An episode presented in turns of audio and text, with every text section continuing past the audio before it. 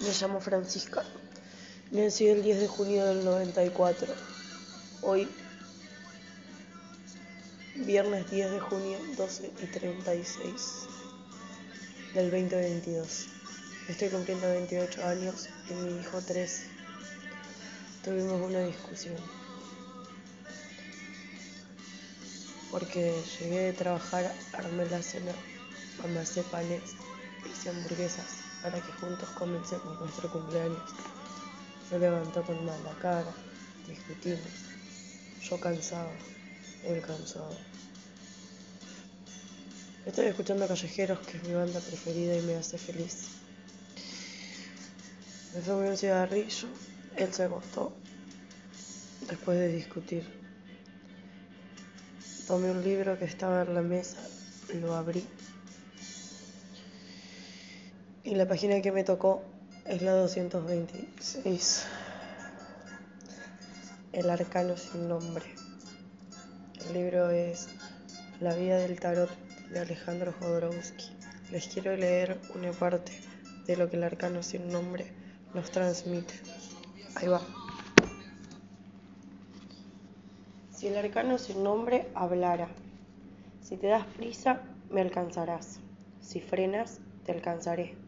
Si andas tranquilamente, te acompañaré, y si te pones a girar, danzaré contigo, ya que nuestro encuentro es inevitable. Hazme frente ahora mismo. Soy tu sombra interior, la que ríe detrás de la ilusión que llamas realidad, paciente como una araña, engastada como una joya en cada uno de sus instantes. Compartes tu vida conmigo. Si te niegas a ello, no, vivirá, no vivirás en la verdad. Ya puedes huir al otro extremo del mundo, que yo siempre estaré a tu lado. Desde que naciste, soy la madre que no deja de darte a luz. Alégrate entonces. Solo cuando me concibes, la vida cobra sentido. El insensato no me reconoce, se aferra a las cosas sin ver que todas me pertenecen. No hay ninguna que no lleve mi sello. Permanentemente, permanente impermanencia. Soy el secreto de los sabios. Ellos saben que solo puede pueden avanzar por mi camino. Los que me asimilan se vuelven poderosos, los que me niegan, tratando en vano de huir de mí, pierden las delicias de lo efímero, son sin, ser, sin saber ser, agonizan sin saber vivir. Los niños no me imaginan, si pudieran hacerlo, dejarían de ser niños, pues soy el final de la infancia. Quien me encuentra en su camino se vuelve adulto, sabe que me pertenece. Devoro sus dificultades, sus triunfos, sus fracasos, sus amores, sus decepciones, sus placeres, sus dolores, sus padres, sus hijos, su orgullo, sus ilusiones, su riqueza, lo devoro todo. Mi voracidad no tiene límite, devoro incluso a los dioses. Pero con el último, con, con el auténtico, una vez disueltas las máscaras en mis entrañas, me rompo los dientes. En su indescriptible misterio, en su presencia ausente, en su ausencia presente, me mato a mí misma. Cuando la, la, totalidad de la materia pasa por mi garganta sin fondo y las cosas dejan de aparecer, me veo obligada a esfumarme. Gracias a mí, todo se convierte en polvo y todo se hunde. Pero no pienso que sea una tragedia. Hago de la destrucción un proceso de extremo esplendor. Espero que la vida se manifieste hasta alcanzar su mayor belleza y aparezco entonces para eliminarla con la misma belleza. Cuando llega al límite de su crecimiento, empiezo a destruirla con el mismo amor que se empleó para en construirla. ¡Qué alegría, qué alegría inconmensurable! Mi destrucción permanente abre, la de, abre la vía de la creación constante. Si no hay fin, no hay comienzo. Estoy al servicio de la eternidad. Para obtenerla debes aceptarme y debes combatirme al mismo tiempo, porque en el fondo no existo, solo existe la vida, es decir, el cambio. Si te entregas a la transformación, te conviertes en el amo del momento efímero, porque lo vives en su intensidad infinita. Por mí nace el deseo de los vientres, en los sexos. El coito sirve para conquistar la eternidad. Si no tuvieras el cuerpo material, yo no existiría. Cuando te conviertes en puro espíritu, desaparezco. Sin materia, dejo de ser. Atrévete pues a depositar tus huesos y tu carne en mis fauces.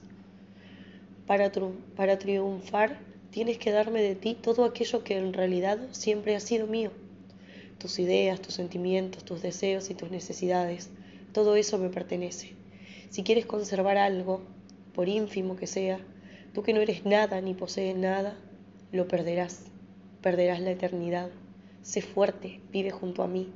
Quien camina conmigo transforma a sus hijos, a sus amigos, su patria, su mundo. identificándote con tu conciencia me tendrás miedo, sacrificando tu conciencia, cediéndome la última de tus ilusiones, esa mirada que todo lo quiere y cree ver sin ser nada, me vencerás. Compréndelo. En mi extrema negrura soy el ojo de ese impensable que podrías llamar Dios. También soy su voluntad. Gracias a mí vuelves a Él. Soy la puerta divina. Quien entra en mi territorio es un sabio y quien no puede cruzar mi umbral conscientemente es un niño miedoso, acorazado en sus detritos. En mí hay que entrar puro, deshazte de todo, deshazte incluso del deshacimiento, aniquílate. Cuando desaparezcas, aparecerá Dios. ¿Quieres fuerza? Aceptándome serás el más fuerte. ¿Quieres sabiduría? Aceptándome serás el más sabio. ¿Quieres valentía? Aceptándome serás el más valiente. Dime qué quieres. Si te conviertes en, mi amante, te lo daré. Cuando, cuando sientes que formo parte de tu cuerpo, transformo la concepción que tienes de ti mismo. Te vuelvo muerto en vida y te confiero la mirada pura de los muertos. Dos agujeros sin sujeción por los cuales solo mira Dios. El instante es entonces terrible, todo se transforma en espejo y te ves en cada ser, en cada forma, en cada proceso. Lo que llamas la vida se torna danza de ilusiones, no hay diferencias entre la materia y el sueño. No tiembles, no temas, alégrate.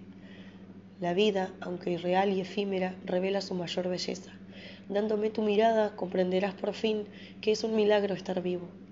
Tu ser divino e impersonal no puedo devorarlo solo engullo los egos.